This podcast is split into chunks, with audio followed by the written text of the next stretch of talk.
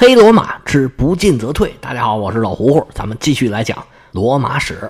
书接上文，罗马人拿下了墨西拿，一脚踩进了地中海。他们这回啊，跟迦太基人撕破了脸，不管有多难，也得硬着头皮干到底了。这就又应了我们这个标题：不进则退。这个仗一开打，双方的长板和短板就都露出来了。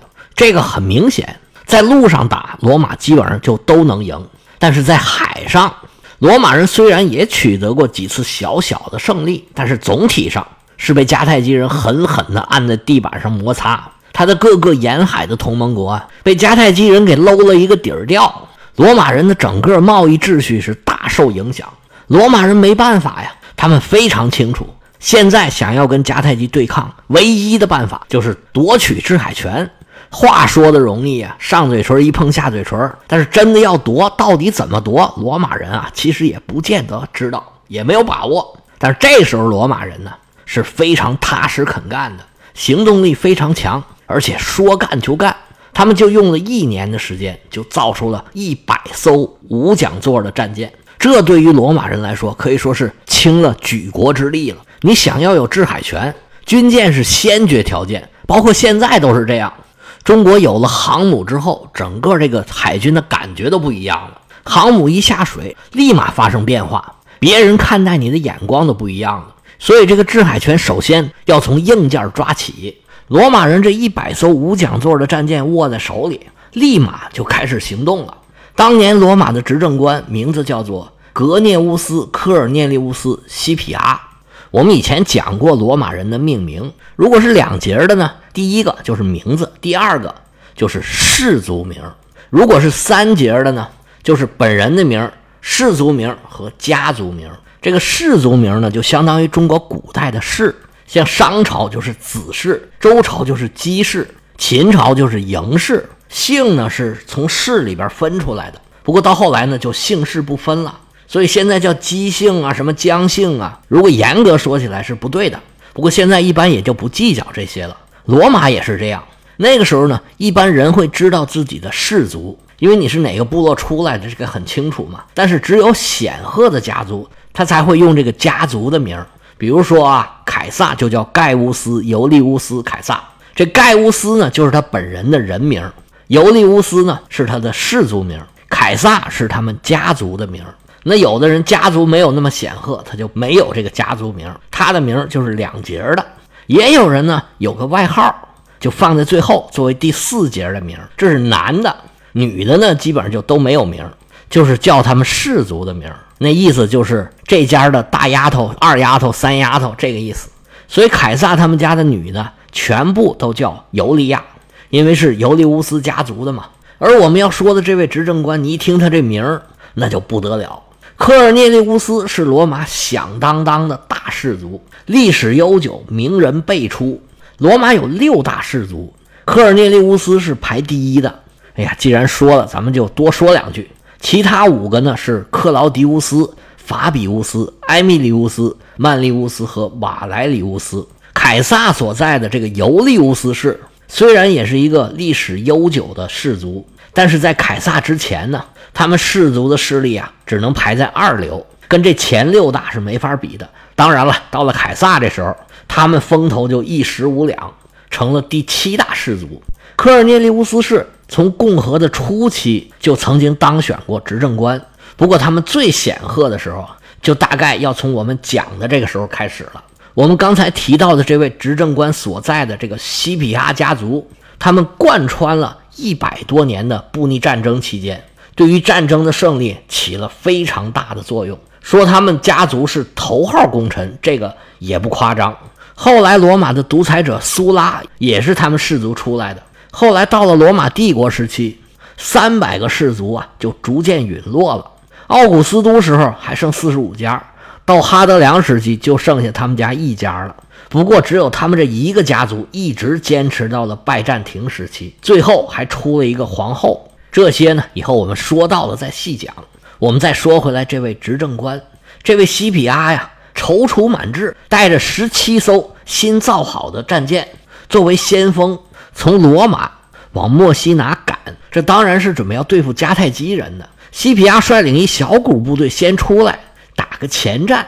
他从北往南走，走着走着，突发奇想，哎，从罗马到墨西拿的路上，他们会经过西西里岛北边的一个利帕拉群岛。现在地图上标的是利帕里群岛，这是西西里岛东北部一系列的小岛，里面有一个比较大的，就叫利帕拉，现在叫利帕里岛。西比亚一琢磨，反正是顺路，不干白不干。我们从罗马偷偷出来，迦太基人应该没有什么防备。我们先打个胜仗，再去墨西拿，这多痛快呀！好，就是这个主意。这位西皮阿拿定了主意，率领十七艘船，就想去偷袭利帕拉岛。但是该着这位不露脸。这个利帕拉岛正位于罗马和墨西拿的交通线上，而且离墨西拿还那么近。现在墨西拿归了罗马了，这个岛的战略意义就更重要了。所以西皮阿这个行为实在是太冒失了。他还以为是偷袭。开着船就进了利帕拉岛了，结果这地方啊有迦太基的重兵防范，从帕勒莫派来的一支舰队啊，上来就把港口给封住了。这十七艘船是一点没糟践，连船带人全部都被俘虏了。在这儿呢，还得说一嘴这个帕勒莫，现在西西里的首府就在帕勒莫。当时这帕勒莫是迦太基人的一个重要的据点。罗马占据了墨西拿之后，又攻占了阿格里真托。迦太基人就加强了墨西拿的防卫，这里是西西里岛北部的中心了。罗马人的新舰队刚建成，就连同执政官被人一起给俘虏了，算是出师不利。不过罗马的主力舰队没受影响，继续出发，还是要去墨西拿。他们这回可就小心多了，就贴着意大利的海岸走。哎，这回运气不错，走着走着，正好碰到一支迦太基的侦察船队。罗马人追上去，叮当五四一顿干。这侦察船队呢，毕竟实力还是要弱一些。罗马人这仗算是打赢了。刚才那位西皮亚的同僚执政官叫盖乌斯·杜伊里乌斯，你看啊，这个名就只有两节，他就没有那么显赫的出身，但是人家是首战告捷，这一仗啊，可以说是弥补了第一仗的失利。杜伊里乌斯就率领着主力船队来到了墨西拿。罗马人的舰队第一次出海，这个战绩啊算是不过不失，一胜一负嘛，损失也不大。但是罗马人呢是见识到了迦太基人玩船玩的这个厉害呀，觉着按照传统的玩法呀，无论如何他们也打不过迦太基人，那怎么办呢？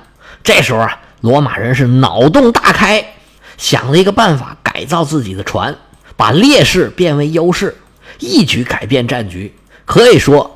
对布匿战争，罗马军队的胜利啊，起了决定的作用。他们想的是一个什么主意呢？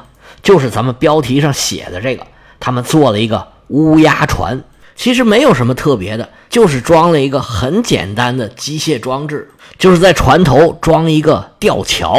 据历史学家的记载啊，这个吊桥啊，长十米多一点儿，宽有一米二，两边呢还有小栏杆。这个吊桥呢，平时啊就这么拽着。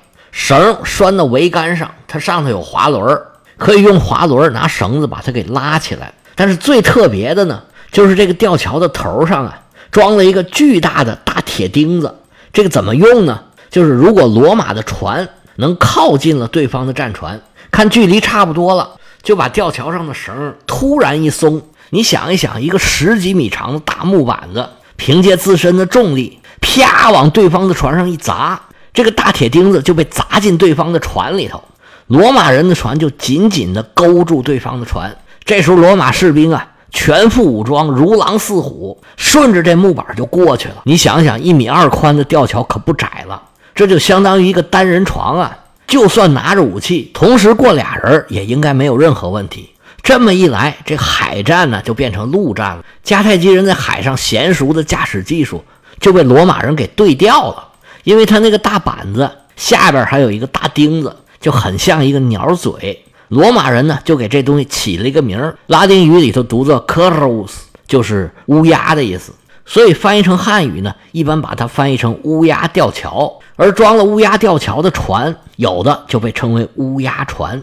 这个装置真是一点都不复杂，而且呢，其实也不是罗马人发明的，希腊人一百年前就在用这个东西。但是因为这东西啊，它又重又难看，装在船上非常的碍事儿。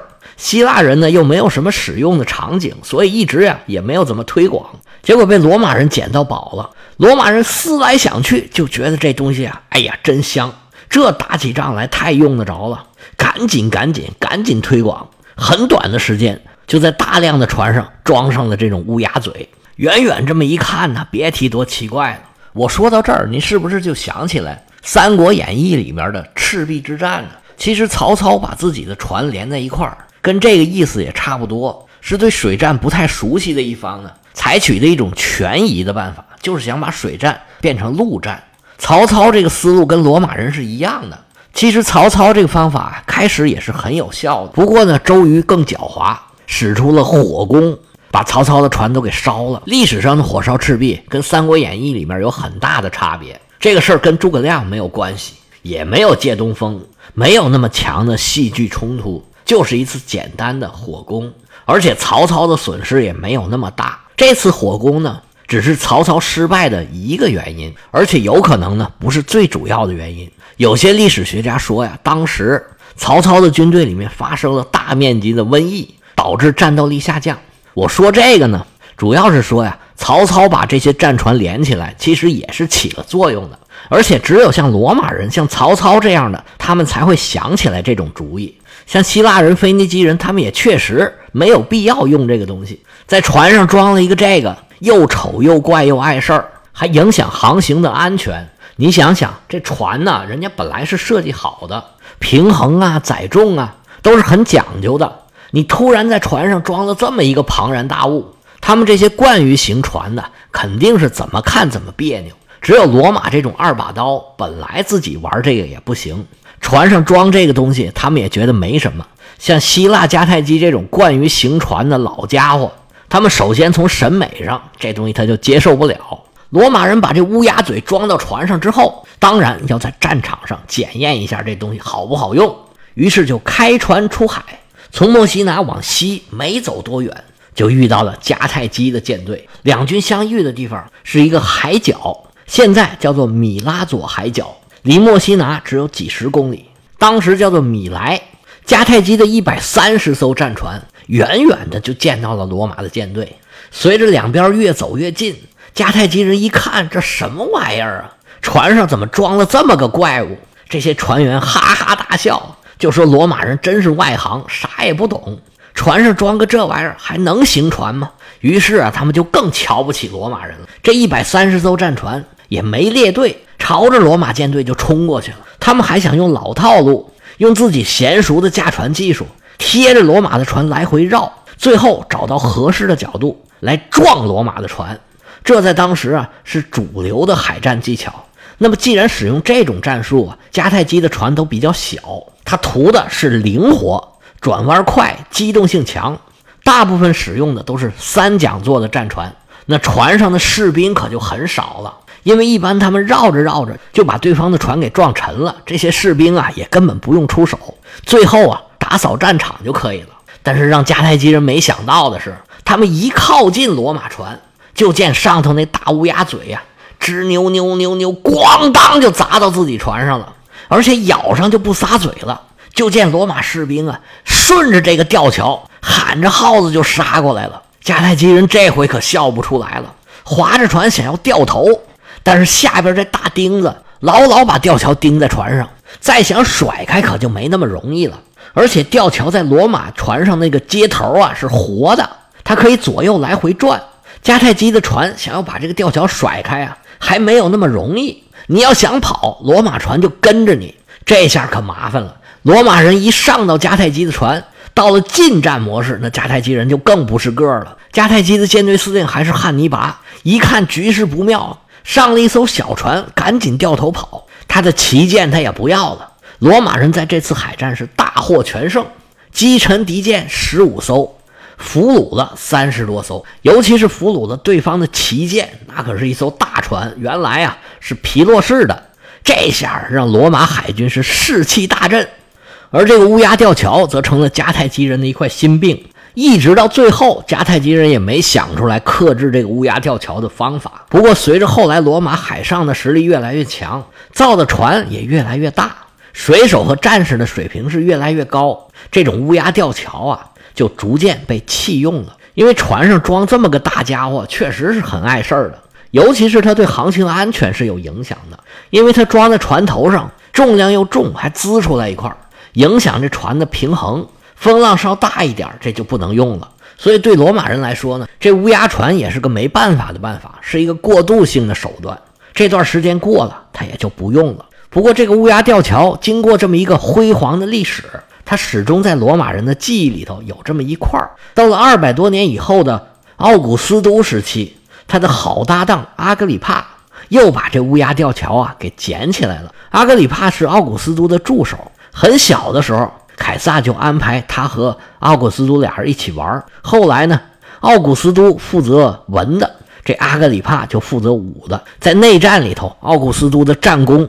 大半都是阿格里帕给打下来的。奥古斯都把这个硬的乌鸦吊桥改成了二点零的版本，又长又大的吊桥是大木板子，放在船上不是很碍事儿吗？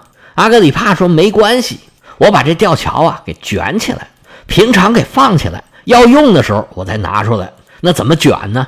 他就把这个吊桥的材料给改了，原来是直愣愣的大木板子，阿格里帕呢就把它做成了铁链子。这粗铁链子加上绳子，平常呢就把它卷起来放在船上。如果用得着的时候，就把它拿出来，用弩炮射到对方的船上。这铁链子头上有铁钩子，拿弩炮把这铁钩子日当砸到对方的船上。俩船一开一拽，这铁链子就被拉直了。船上的战士就顺着这个铁链子爬到对方的船上去。这种方法呀，用了相当长的时间。罗马打赢了这一战呢，这时候他们有两个选择，一个是继续扩大战果，在地中海的西部啊，陆续蚕食迦太基的地盘把西西里岛啊、萨丁岛啊、科西嘉岛啊，原来迦太基人控制的这些地方，一个一个的把迦太基人都给赶走，然后让迦太基人接受既定事实，说你看现在你们都这样了，咱们谈条件吧，你们呢撤出西西里岛，你撤出其他这些岛。然后呢，咱们还是和平共处，该怎么地还怎么地。如果迦太基不愿意，到时候罗马再放大招。那个大招是什么呢？就是去北非的沿海登陆，直接攻击迦太基。这是迦太基最害怕的一招，这也是当时迦太基建国的时候的一个软肋。咱们以前讲过，迦太基在扩大自己势力范围的时候，他所有的属国都不能建城墙，已经建了的都给我拆了。迦太基这么做的原因也很简单，就是维护自己的霸权。你要是建了城墙，你往里头一缩，我到时候进攻你就费劲了。没有城墙了，你就不敢不听我的了。这是迦太基的如意算盘。而且呢，多年以来，这个方法呀也执行的很好，很成功。但是他真有了罗马这样强大的对手，这个方法就变成迦太基的一个软肋了。因为只要罗马在非洲一登陆，就马上可以直捣黄龙。直接兵临城下，威胁迦太基城，这当然是迦太基最害怕的事儿了。那么，罗马的第二个办法就是根本就不管其他的岛屿上面的事儿，什么西西里、萨丁、科西嘉呀，都先不管，直接在非洲沿岸登陆。罗马大军兵临城下，那迦太基人必定会惊慌失措。这样的话呢，罗马人也可能得到一个条件更好的合约。当然了。如果罗马人更狠的话，他们也可以像后来那样直接把迦太基给灭了。那罗马人到底是选择了第一种方法还是第二种方法呢？他们下一步的战争又胜负如何呢？咱们下回接着说。